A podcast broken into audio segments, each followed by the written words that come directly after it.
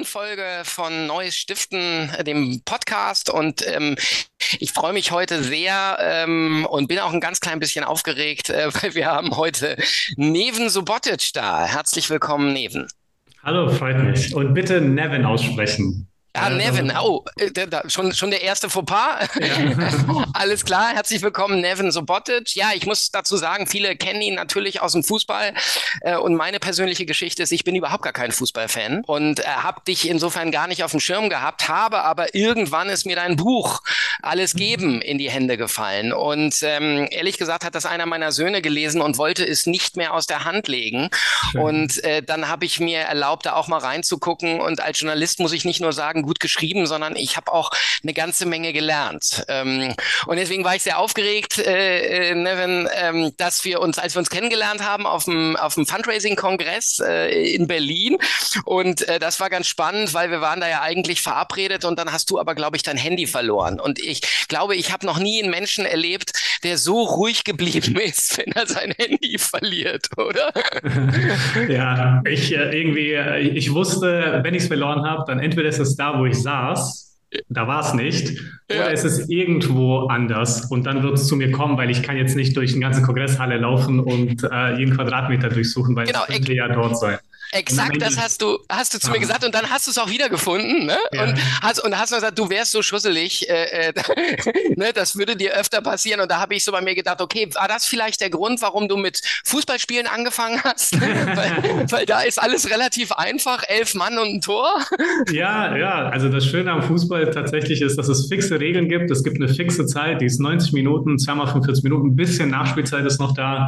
Äh, es gibt nur einen Ball, äh, also wenige Moving Factors, ja, ja. bis natürlich auch die äh, Spieler. Klar. Ähm, aber ja, das ist, äh, ich merke das jetzt, wo ich äh, noch tiefer, jetzt mittlerweile seit elf Jahren im Stiftungssektor bin. Boah, da kann man alles machen. Also es gibt Milliarden von Optionen, die man wahrnehmen kann. Während ja. im Fußball hat man so zwei bis drei. Es ist sehr einfach. Es ist natürlich auch sehr hart und sehr schnell dafür. Ja. Während wir jetzt im Stiftungssektor natürlich viele Gedanken uns machen müssen, viel Informationen erfassen müssen und so weiter und so und so fort. Ähm, das sind also zwei verschiedene ähm, Aspekte ähm, und Themen und äh, ja, ich kann manche Sachen übertragen, manche andere halt nicht. Genau. Also für die, die dich nicht kennen und auch für die, die mehr Fußballfan sind äh, als ich. Du hast äh, ganz lange bei, bei Dortmund gespielt. Äh, Jürgen Klopp äh, hat äh, auch in dem Vorwort deines Buches geschrieben, äh, du warst einer der besten Innenverteidiger Europas. Ähm, du warst aber auch immer schon jemand, der ein bisschen anders war. Und wenn wir das ansprechen, dass du sagst, das waren eigentlich ganz einfache Regeln, dann galt ja auch für Fußballer eigentlich eine einfache Regel. Sei gut auf dem Platz und in deinem Privatleben stell dir immer neue Autos hin, kauf neue Wohnungen und spiel ganz viel Playstation. Das hat übrigens meine Söhne sehr ja. beeindruckt. Aber das hat dir irgendwann nicht mehr gereicht. Du warst derjenige, der gesagt hat, das kann doch irgendwie nicht alles sein. Magst du mal einmal erzählen, wie es mhm. dazu kam? Ja, das war dann so mit der Zeit 19, 20, 21, also als ich so alt war, ähm, hat sich auch eine Lehre etabliert aufgrund der Tatsache, dass ich klar sportlichen Erfolg hatte, aber das waren irgendwie vier Stunden am Tag. Die restliche Zeit, die ich da wach bin, wusste ich nichts mit mir anzufangen. Mhm. Ähm, irgendwann mal habe ich mit der Zeit angefangen auch zu lesen, mich weiterzubilden, alles von Grafikdesign, Programmierung, Management und äh, Fotografie und alles, was man so macht, wenn man 20 ist, glaube ich. Mhm. Ähm, und ich hatte auch gleichzeitig nicht nur so eine inhaltliche Lehre, sondern auch so eine Sinneslehre, weil ich hab, war zwar auch, äh, zwar, ich war zwar engagiert bei der einen oder anderen Organisation und für den einen oder anderen Zweck, aber immer in so einem Promi-Kontext. Sprich, ich komme wohin, da ist eine Veranstaltung, ich sage drei Sachen in die Kamera, fahre davon mit meinem riesigen Auto in mein riesiges, riesiges Haus und habe absolut keine Verbindung zum Thema mehr. Und das hat mich auch frustriert, obwohl ich das genauso gemacht habe. Und das hat sich fortgeführt bis zu dem Zeitpunkt, wo ich dann auch durch andere Impulse, durch auch so eine Selbstreflexion, diese Situation einfach mal benannt habe und die da war, also so möchte ich nicht weitermachen. Irgendwas mhm. muss sich verändern. Irgendwie mhm. soll da auch etwas sein, wo ich voll dahinter stehen kann. Mhm. Und dann kam noch der Auslöser, wo ein ähm, Kollege, der jetzt auch im Vorstand bei uns ist, der Dr. Milicevic, Stiftungsexperte, der äh, sagte, du kannst ja mal eine Stiftung gründen. Und dann plötzlich war jetzt aus diesem ich weiß, was ich nicht möchte, ich weiß so grob, was ich möchte, jetzt ein konkretes Format. Und das hat mir dann auch total Spaß gemacht, weil eine Stiftung ist irgendwie klar, es braucht eine Satzung, also musst du dir Gedanken mhm. machen, nicht nur was die nächsten fünf oder zehn Jahre betrifft, sondern was mhm. die Ewigkeit betrifft und was ist der Sinn. Ähm, du musst die Zwecke festlegen. Also das ist sozusagen deine Sinnesbibel ähm, und die legst du jetzt mal fest. Mhm. Und das war so eine schöne und hilfreiche Auseinandersetzung, die dann in der Stiftung kulminiert hat. Mhm. Und ich sei jetzt seit elf Jahren auch merke, wie viel Sicherheit mir das gibt. Also auch mir als Mensch, aber auch gleichzeitig als Mitarbeiter, als äh, ja, äh, Sicherheit und Sinn. So, das ist schon die zwei ähm, wichtigsten Aspekte, die dadurch abgedeckt werden. Und natürlich auch nicht nur Sinn für mich, sondern natürlich auch für die Leute, für die wir das tun. Ja, wir kommen gleich noch drauf, was ihr, was, was ihr genau macht. Lass mich noch mal einen Schritt zurückgehen, weil in dem Vorwort deines Buches schreibt Jürgen Klopp so, ich will mal sagen, leicht befremdet. Denn es ist ja so, äh, ich glaube, es gibt viele äh, Fußballer, die vielleicht nichts mit sich anzufangen wissen. Wir wissen ja von, weiß nicht, Joshua Kimmich und wie sie alle heißen, auch die haben irgendwie Stiftungen. Das ist aber, äh, ich will nicht immer einen PR-Gag unterstellen, aber das ist so auch so ein bisschen Management getrieben. Es gibt relativ wenige, die diesen Weg so gehen wie du du ihn gegangen bist. Und du beschreibst in deinem Buch auch, dass der eine oder andere Trainer oder Manager äh, der Clubs, wo du warst, auch immer gesagt hat, wie, der hat jetzt noch einen anderen Job und der kommt von einem Geschäftsfrühstück und so. Äh, wie, wie, wie, wie war das für dich? Ja, schwer zu greifen, ähm, weil ich hatte jetzt auch keinen Orientierungspunkt. Ähm, mhm. inwieweit bin ich jetzt Fußballer und inwieweit bin ich jetzt Stiftungsmanager? Ähm, einerseits für mich war das schwer jetzt zu sagen, okay, so viel oder so viel. Ja, ja am Ende, ne, das Gute war, mein Gefühl hat da entschieden. Und äh, mhm. wenn ich müde war, war ich müde, habe ich auch Pause gemacht. Mhm. Ähm, aber nach außen war das schwer greif, noch schwieriger greifbar, weil für einen Fußballtrainer, ja, äh, Jürgen Klopp war da sehr äh, respektvoll. Es gab andere Trainer, bei denen das nicht der Fall war die haben dann auf mich geschaut und sich gedacht, hm, der ist eigentlich bei mir angestellt. Ähm, und aber, macht irgendwie was anderes. Aber macht was anderes und ja. macht das auch ziemlich seriös. Ja, ja. Und der liest auch dann, wenn wir auf Busfahrten sind, der spielt dann nicht Playstation, sondern der liest jetzt plötzlich irgendwas über einen Brunnenbau. Äh, die konnten, also die konnten das nicht zusammenrechnen, glaube ich, und es war irgendwie schwierig für die. Und ähm, dann haben sie mich das auch spüren lassen. Ne? Dann musste ich in Gespräche mit denen hineingehen und über die Stiftung sprechen, obwohl ich dachte, hey Leute, ich bin nicht bei euch angestellt wegen der Stiftung, ich sondern es geht um Fußball. Fußball. Ja, ja. So das hat, zu reflektieren. Hat dich das letztlich auch dazu äh, bewogen, zu sagen, okay, ich muss mich an irgendeiner Stelle für, für ein Leben entscheiden und ich wähle die Stiftung oder, oder was hat den Ausschlag gegeben? Mm, nee, ich, ich, ich, ich wusste, ich muss damit umgehen. Ich muss, mhm. ich muss es mit bei den Leuten direkt ansprechen. Das habe ich dann auch bei den Trainern immer wieder getan und gesagt, so, diese Stiftung, das ist mein Leben, mein Lebenssinn mhm. und mhm. ich spiele Fußball, das ist auch ein Lebenssinn. Aber ich würde ja auch nicht zum Trainer hingehen und sagen, ja, Familie oder Fußball. Ja, du kannst ja beides haben. Ja, Richtig, also, ja. Also, ähm, wieso Stiftung oder Fußball, wie sollte ich dann auswählen müssen? Und ähm, ja, in den Erstgesprächen sind alle immer äh, einverstanden mit und dann später irgendwie, keine Ahnung, haben sie dann ein Gefühl, wenn ich, wenn ich einen Fehler mache, dann haben sie diesen Punkt gehabt, ah, der hat eine Stiftung, ah, deshalb ist es. Wenn ja. ein anderer einen Fehler macht, ah, der macht halt Fehler. Ja, der hat nicht ja. bis nachts um drei Playstation gespielt, das wird nicht der Grund sein, sondern. Genau, genau. Also okay. das ist schon so ein, äh, ja, es, es war frustrierend, frustrierend, aber ich wusste eigentlich schon, vielleicht nicht am Anfang der Stiftungsgründung, mhm. welchen Platz die Stiftung in meinem Leben einnehmen werden würde. Mhm. Ähm, aber ich wusste schon, boah, nach, nach ein, zwei Jahren, boah, hier ist etwas, das hat so eine Struktur, das hat so eine Sicherheit, das hat so eine Ewigkeit, das hat so einen Sinn und das bringt am Ende auch was. Also ne, ich bin ja dann auch äh, vor Ort gewesen, wo die Projekte stattfinden. Mhm. Wir sind da nur kurz mal drauf einzugehen. Es geht um das Menschenrecht auf Zugang zu Trinkwasser und Klar. Sanitärversorgung. Genau. genau. Äh, das Nachhaltigkeitsziel 6 primär und das machen wir in ländlichen Regionen Äthiopiens, Kenia und auch äh, Tansania. Und sehr erfolgreich. Äh, das kann ich jetzt mal ergänzen. Ja, ja klar, ähm, aber ähm, ihr macht es, glaube ich, seit elf Jahren, 484 Jahren. Projekte, ne, habe ich, ja. hab ich gelesen, sind erfolgreich durchgeführt worden und mhm. äh, ja, spannende Sache. Wobei, und das äh, beschreibst du in deinem Buch, aber das ist natürlich auch generell ein Punkt, wenn irgendjemand äh, Normales eine Stiftung gründet, dann ist das alles ganz okay. Der hat dann einen Stiftungszweck, der mit ihm in irgendeiner Form zusammenhängt. Ähm, bei einem Promi ist es natürlich immer so, ähm, und das beschreibst du sehr gut in deinem deinem Buch, äh, dass da viele Menschen kommen und sagen, kannst du mir irgendwie helfen mit einem Post oder kannst du, weiß nicht, meiner Tochter die Operation mhm. bezahlen und so. Und äh, viele haben auch gesagt, ja, das ist ja toll, der Nevin Subotic, äh, äh, der, der, kümmert sich jetzt um Brunnen äh, und Trinkwasser in Afrika, aber was ist denn mit dem Land, aus dem er kommt, äh, ne? Mhm. da, aus dem ehemaligen Jugos Jugoslawien und ähm, äh, warum hilft er da nicht den Menschen oder warum macht er nicht irgendwas in Deutschland? Und du beschreibst aber, dass dir das geholfen hat, das relativ klar abzugrenzen und du hattest auch ein übergeordnetes Ziel. Magst du das nochmal beschreiben? Ja, also für mich äh, war es hilfreich, diese, diesen sozialen Druck, den ich hatte, auch ähm, mich nicht lenken zu lassen von dem. Mhm. Weil würde ich das tun, dann würde ich so enden wie viele, was auch nicht verkehrt ist, ähm, zum Teil, ne, dass man sich für seine Gemeinde, für sein Dorf mhm. einsetzt. Mhm. Problem dabei ist, wenn wir dieses Denken weiter fördern, dann haben wir immer weiter nur dieses regionale Denken, ja, mhm. oder das sehr mhm. kleine kommunale. Was einerseits schön ist, auf der anderen Seite merken wir ja auch, die großen Probleme, die wir haben, die großen Herausforderungen, ja. die kriegt man halt nicht hin, indem man in der einen Gemeinde noch eine Rutsche hinstellt. Ja, das ja. ist gut und das sollte ja. man noch weiter tun. Ja. Ähm, aber es ist nicht das Größte oder auch nicht das Wesentlichste. Die großen Themen, die sind halt global.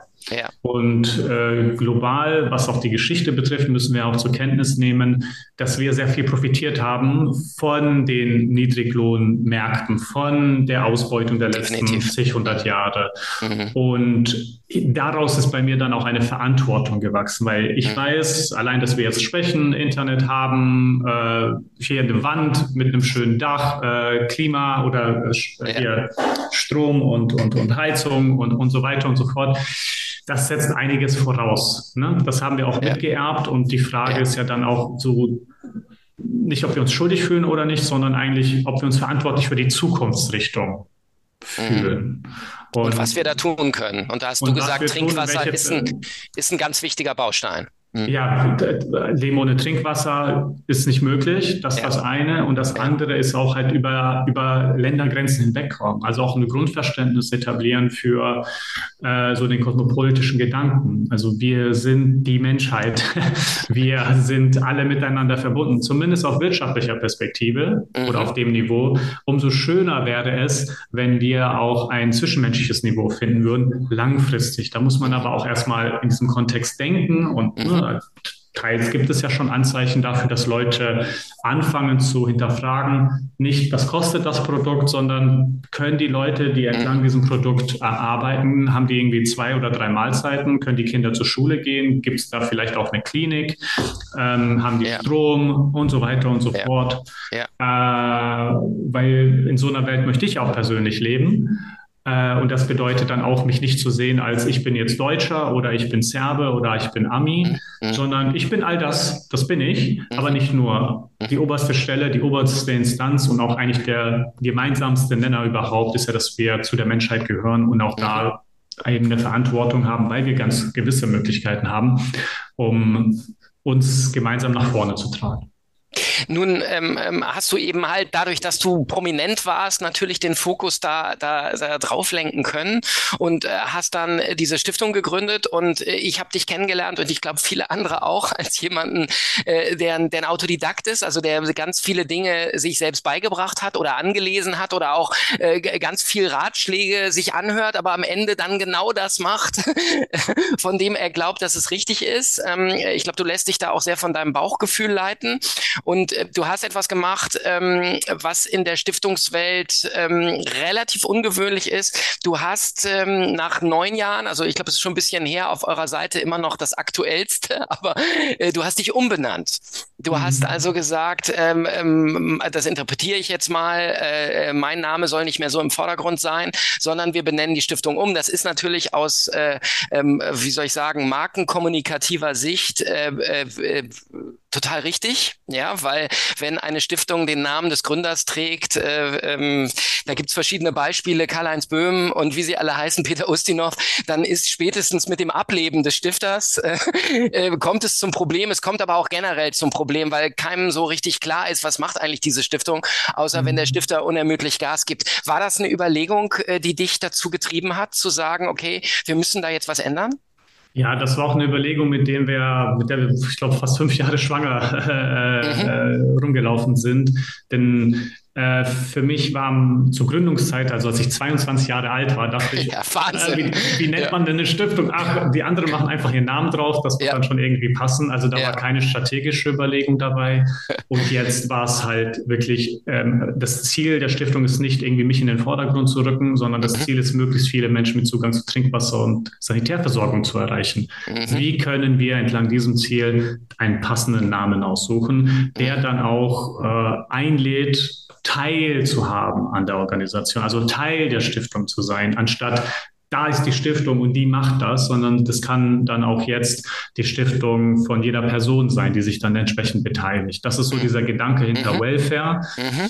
Ähm, und das macht enorm viel Spaß, weil wir haben auch gemerkt, die Leute spüren das, mhm. selbst beim alten Namen, aber dann immer, wenn es zum Namen kommt, war das eine Hürde. Okay. Weil das, was sie spüren und was wir auch gespürt haben, war nicht im Einklang mit dem Namen. Okay. Weil wenn du sagst, ich bin Teil von Neben's Budget, dann das, da kannst du da, ja. also mit so kreativ sein, das ja. kommt einfach nicht gut über die Lippen. Ja. Aber wenn du sagst, ich bin Teil von Welfare, dann okay, das, das, das passt, das ist rund und da kann ich mich auch wiedersehen. Und das war auch so ein bisschen das Eis durchbrechen. Jetzt ist, äh, also das äh, offiziell, glaube ich, jetzt seit drei Monaten circa. Ja. Ähm, ähm, aktiv und natürlich nennen uns noch einen Teil äh, unserer Unterstützenden beim alten Namen. Das wird ja auch ein bisschen dauern, bis sie sich dran gewöhnen. Aber es kommen viele neue Unterstützende hinzu, äh, die dann einfach merken, okay, äh, es geht nicht um den Namen, da ist jetzt nicht jemand im Vordergrund, sondern das Thema ist im Vordergrund. Ne? Das, was wir erzielen und erreichen, Sinn ist im Vordergrund. Und das, das macht Spaß. Ja, komm, genau. Kommen wir mal zu dem Thema, das ja auch hier, wir sind ja äh, quasi fast ein kleiner Fachblock, auch für mhm. viele Fundraiser und Fundraiserinnen, die uns zuhören. Und äh, Stichwort Autodidakt, Stichwort, du machst relativ viel selbst oder eben mit deinem kleinen Team, das bewusst klein ist, damit ganz viel von den Spenden auch äh, in die Projekte gehen kann. Wie managst du das Fundraising? Ich habe gelesen, ich hoffe, das ist richtig, dass ihr 20.000 mehr oder weniger Unterstützer habt, die auch dann Geld geben teilweise. Mhm. Wie, wie arbeitet ihr da? Ja, wir sind äh, schon bei über 30.000. Okay. Ähm, wir sind schon, genau, wir sind schon ein bisschen ähm, darüber. Und ähm, ja, wir haben verschiedene Programme dafür. Einerseits haben wir das Online-Fundraising, das bei uns über die, ähm, die Website läuft und auch mhm. mit unserem Salesforce verbunden ist. Ähm, das läuft gut. Da gibt es auch die Möglichkeit, Spendenaktionen zu machen. Äh, die meisten kennen das ja für den Geburtstag oder manchmal einen traurigen Fall, dann auch für einen Trauerfall natürlich mhm. Äh, oder diverse andere Zwecke, wo Leute sich dann auch wirklich engagieren können und sie und ihre Aktion in den Vordergrund äh, gerückt mhm. wird. Mhm ähm, finden wir weiterhin auch sehr hilfreich, weil ne, man möchte Möglichkeiten schaffen, die zu den Leuten passen, nicht die einem selbst immer zwingend äh, am einfachsten sind. Ne, deshalb machen wir gerne diesen Aufwand. Vieles bei uns dann auch investiert ähm, in so Großspender-Fundraising. Also mhm, wir haben das wäre meine nächste so fixe, Frage. fixe Programme, ja. äh, mit denen wir laufen, ähm, wo unsere Fundraiser dann auch entsprechend wissen, wann und wie äh, das gemanagt werden soll, wie das getrackt werden soll, damit man auch nicht irgendwie den Faden verliert. Weil es ist schon, ähm, und ich glaube, die Besonderheit bei uns ist dann die, dass Großspender sind für uns nicht nur Großspender. Ähm, wir haben auch das Konzept von Botschaftern, mhm. ähm, die aber nicht prominent sind, sondern mhm. die halt wirklich ihre Strahlkraft dadurch austragen, indem sie die Botschaft also indem sie Botschaften, indem sie eigene Veranstaltungen machen und dann selbst mal darüber sprechen. Und die Veranstaltung okay. kann eine Musikveranstaltung sein, aber trotzdem, okay. sie holen Leute, die haben okay. Spaß, aber der Sinn der Veranstaltung ist dann nochmal entweder Spenden zu sammeln oder auf das Thema aufmerksam zu machen, für mhm. das wir uns einsetzen. Okay. Ähm, die bringen sich auch ein im, im Rahmen, im privaten Rahmen, ne? informieren Leute und sagen, hey, guck mal, hier ist was, da brenne ich für, Ähm, ich denke, das wäre mal etwas, da könntest, du dich, da könntest du dich mit näher auseinandersetzen. Und die können dann, also unsere Botschafter, die schicke ich in jeden Wettbewerb rein, wo es darum geht, den Sinn und den Zweck einer Organisation zu erklären, weil die sind top ausgebildet. Ne? Die haben jetzt am Samstag haben die wieder auch ähm, ein Seminar, das stattfindet. Okay. Äh, und äh, die sind schon cool. Ja, also, das, das, das heißt, ihr schult die auch richtig. Also genau. ihr sagt dann, hier komm, äh, du machst mal einen kleinen Kommunikationskurs bei uns oder ist das eher so, dass ihr sagt, wir stellen euch mal die Projekte vor, damit nee, ihr Argumente an die Hand kriegt? Das ist schon äh, okay. Methodik, äh, zum, okay. also teils Methodik und das andere ist es auch ähm, sensibles Engagement möchten mhm. wir fördern. Sprich, mhm. es geht nicht darum, jetzt auf die Tränendrüse zu zucken, mhm. sondern vor allem im Nord-Süd-Gefälle haben wir ja so dieses ich sag, ich sag mal, dieses koloniale, rassistische Fundraising noch immer sehr stark in der Soll Welt. Soll vorkommen, ja, ja. Und äh, da möchten wir, dass sie das auf keinen Fall wiedergeben. Okay. Mhm. Ähm, ich kann auch nicht sagen, dass das auf jeden Fall immer passiert. Ne? Das mhm. ist echt, äh, ist ja ein Kulturwandel, der sich da äh, ergibt, aber die sind offen und wir äh, ja, unterstützen jetzt halt durch Seminare, in denen sie dann auch äh, erfahren, wie sie das, was sie fühlen, ausdrücken in eine Art, die es authentischer darstellt, als jetzt so Redewendungen aus vor 100 Jahren äh, zu übernehmen. Okay. Ähm, ja, da geht bei uns viel Zeit rein, aber die okay. sind auch wirklich so die Power-Leute. Ich meine, wie häufig ist es in deinem Umfeld, dass jemand zu dir kommt und sagt, ey, ich brenne für diese Organisation. Das meine, ist richtig. Ja. Wenn du irgendwie nur ja, ein paar Newsletter bekommst, dann kannst du sagen, ah ja, das ist cool, was die machen. Aber ja. wie häufig sind da wirklich auch Leute, die so, die dafür brennen? Und die sind äh, für uns enorm wichtig. Mhm. Ähm, aber nochmal, nur dass ich das richtig verstehe, die spenden aber auch gleichzeitig und auch keine kleinen Summen oder ist nee, ach so, okay. Nee, nee, okay. die spenden null. Ah, okay. aber die okay. spenden ja also null Zeit, Euro, aber Zeit viel und Zeit und Fähigkeiten, ja. Mhm. Okay. Und äh, die Identifikation mit der Organisation ist dann auch eine krasse, also das sind für uns quasi MitarbeiterInnen. Mhm. Ne? Die machen auch Spendenübergaben, die machen auch Vorträge, die machen also die ergänzen uns personell mhm. und mhm. äh, das macht uns Spaß, das macht ihnen Spaß, weil die ja auch selbst auswählen, was sie machen möchten. Wir mhm. bestimmen nicht äh, und das ist auch vielleicht ähm, hilfreich mal für die Zuhörenden mal zu überlegen, weil für uns war das eine große Lektion. Ähm, wir hatten manchmal das Problem, Leute kommen zu uns und, sagen, und fragen uns, was sie tun sollen. Oder müssen wir Sachen konzipieren oder geben denen etwas Standardmäßiges und dann äh, dauert das, dann irgendwie ist es, ist es was schwerfällig. So. Mhm. Wir arbeiten jetzt primär daran, wir machen das Grundgerüst, ja, Methodik und auch äh, so die Didaktik, so wie, wie kriege ich, also wie kommuniziere ich nach außen, wie, wie mache ich Awareness äh, mhm. Mhm. Äh, Building äh, in der Zivilgesellschaft äh, und dann sagen wir, und jetzt könnt ihr machen, was ihr wollt. Ihr könnt euch zusammentun, ihr könnt Gruppen formen, ihr könnt alleine was machen. Ihr wisst viel besser, was ihr könnt, worauf ihr Lust habt. Wir brauchen euch nicht sagen, macht das oder das. Mhm. Ja? Abgesehen davon, dass es Mühe macht, auch diese ganzen Programme zu entwickeln natürlich, sondern da kann ja. man die Kreativität quasi nutzen, ne? Von denjenigen. Die Kreativität und die soziale Dynamik. Okay, Weil spannend. in dem Fall spannend. jetzt am Samstag, dann kommen, ich weiß nicht, so 15 Leute, 20 ja. Leute äh, oder ich glaube nicht, dass alle 30 kommen, so, aber okay. ähm, so die, die, kommen dann äh, und die sind dann auch als Gruppe da. Ne? Die mhm. wissen, mhm. in diesem Raum sind die Leute, die wollen sich engagieren. Mhm. Da geht es nicht darum, mhm. der eine hat ein anderes Interesse oder so. Nee, nee. So, das ist eine ziemlich. Die haben ein gemeinsames Ziel. Mhm. Gemeinsames Ziel. Die mhm. unterstützen sich, wie gesagt, auch gegenseitig. Äh, und das, das macht Spaß. Also, das war für uns in den letzten Jahren ein großes Erkenntnis. Spannend. Ähm, ja.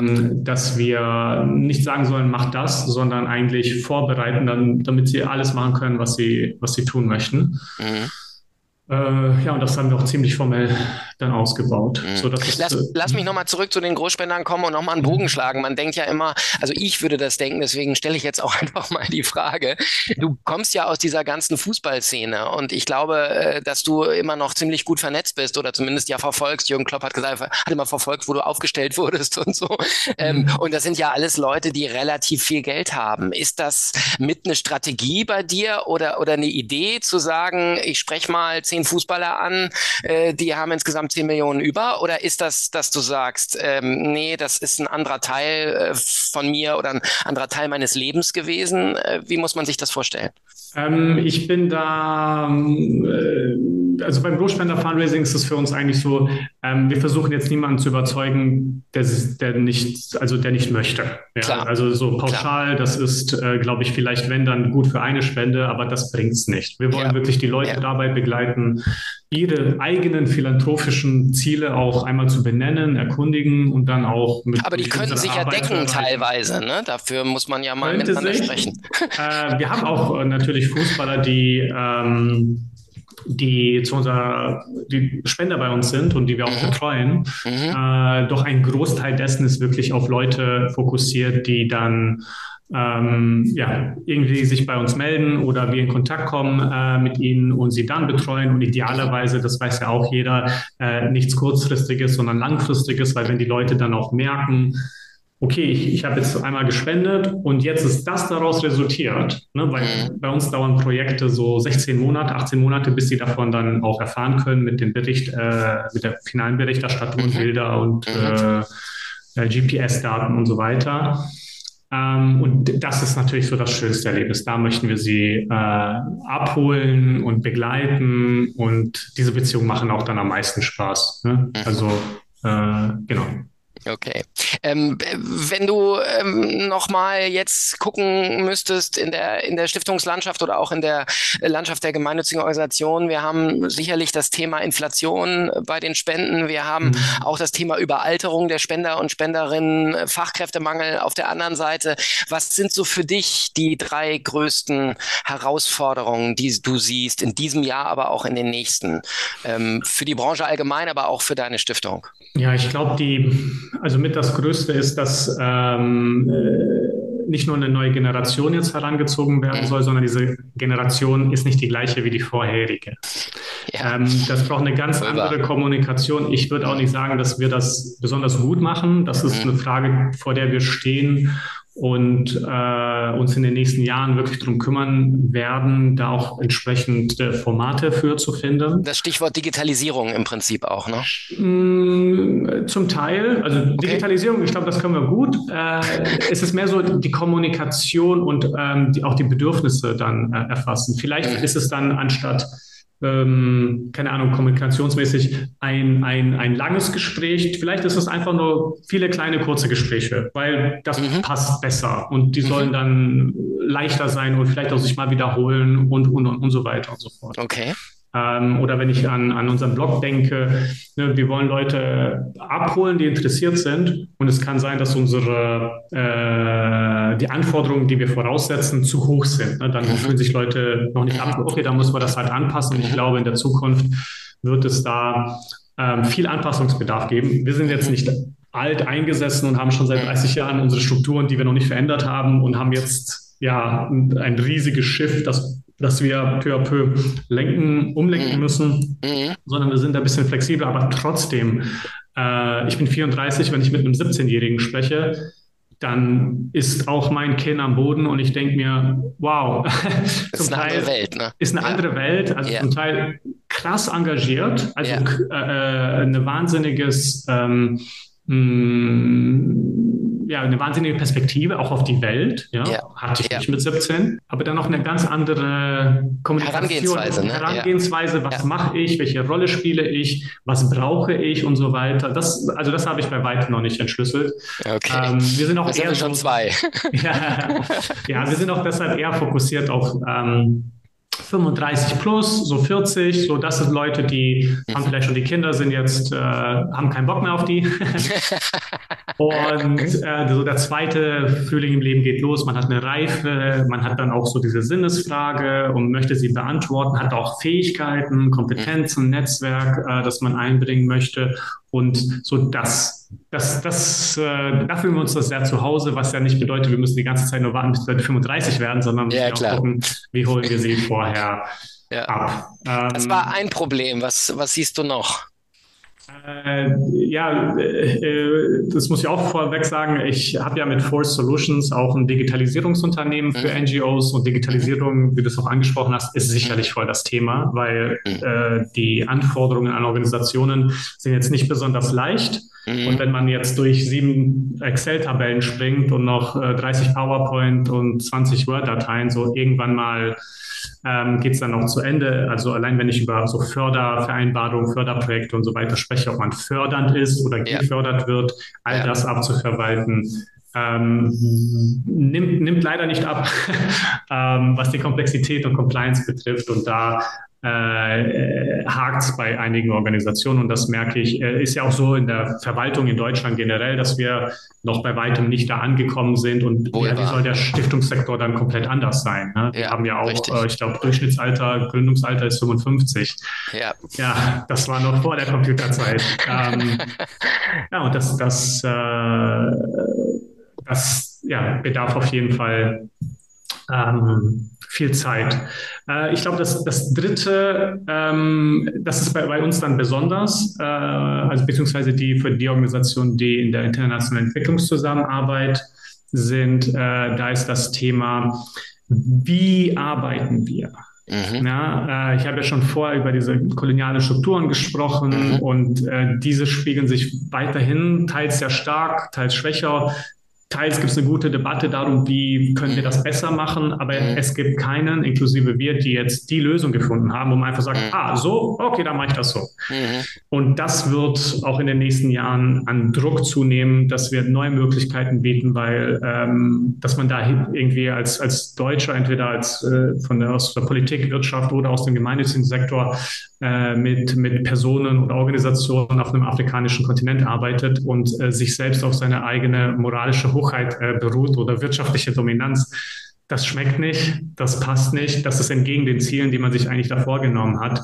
Mhm. Und äh, da kann es sein, dass manche Organisationen diesen Schwung gar nicht ähm, miterleben, also nicht, nicht überleben werden, mhm. weil ähm, sich da schon viel ändern muss Mhm. Da ist Einigung. Aber, aber zwischen, zwischen muss und ich mache auch. Äh, richtig. und da, wie das aussehen wird, ist natürlich auch absolut diskussionswürdig. Ne? Ja, ja. Also das wird noch eine, eine sehr spannende Zeit ähm, für Organisationen in unserem Sektor. Ein Trend, den wir bei Neues Stiften immer wieder beobachten, und da würde mich deine Meinung interessieren, ähm, ist auf der philanthropischen Seite, dass die Leute sagen, wir haben viel Geld zu verteilen, aber wir haben kaum Organisationen, die dieses viele Geld auch abrufen können. Also Warum gibt es nicht äh, eine Kooperation von Organisationen? Äh, wie siehst du sowas? Äh, das Ding ist, es gibt viele Organisationen, aber man will ja nur die fördern, man will ja nur gewisse Sachen, äh, äh, Organisationen fördern. Und diese Professionalisierung äh, ist wiederum so eine ja, Herausforderung, weil wir nehmen ja noch immer, das war der gemeinnützige Sektor, das sind Leute, die total getrieben sind, total motiviert sind ähm, und dann erstmal machen und dann diese Organisationsstruktur so mhm. irgendwann mal dann kommt, nachträglich einziehen. Nachträglich mhm. kommt, aber mhm. vielleicht auch die Leute, die mit so ganzem Herzen arbeiten, vielleicht auch nicht so gut zu dieser organisationellen Arbeit passen. Ne, man braucht ja eigentlich beide Köpfe, so Herz wie Kopf und manche. Leute haben viel mehr Herz und manche haben viel mehr Kopf und beides braucht man am Ende. Ähm, da, ja, glaube ich, ist, ist, ist Bildung ein hilfreicher Weg, Weiterbildung im Erwachsenensein, aber auch vorher, dass wir äh, unsere Gesellschaft eingehend auch vorbereiten. Das klar, sich einsetzen ist super wichtig, ähm, sich aber auch gut organisieren ist genauso wichtig, weil man will ja Strukturen schaffen, die idealerweise nicht von einer Person abhängen, sondern die auch diese Person überleben können. Oder wenn die Person mal im Urlaub ist oder die, der Person es nicht gut geht oder die Person mal aufhört, dass trotzdem da ähm, dieser Muskel stark ist. Und äh, ja, da kann ich nur Konzepte wie Qualitätsmanagementsysteme empfehlen, die dann mhm sehr, sehr fundiert und robust äh, Instrumente sind, um Organisationsführung personenunabhängig zu machen und gleichzeitig immer die gleiche Qualität oder die Leistung oder dann auch die Wirkung zu erzielen, die man da auch vorsieht. Lieber Neven, vielen Dank für das Gespräch. Vielen Dank, hat viel Spaß gemacht. Ciao, ciao.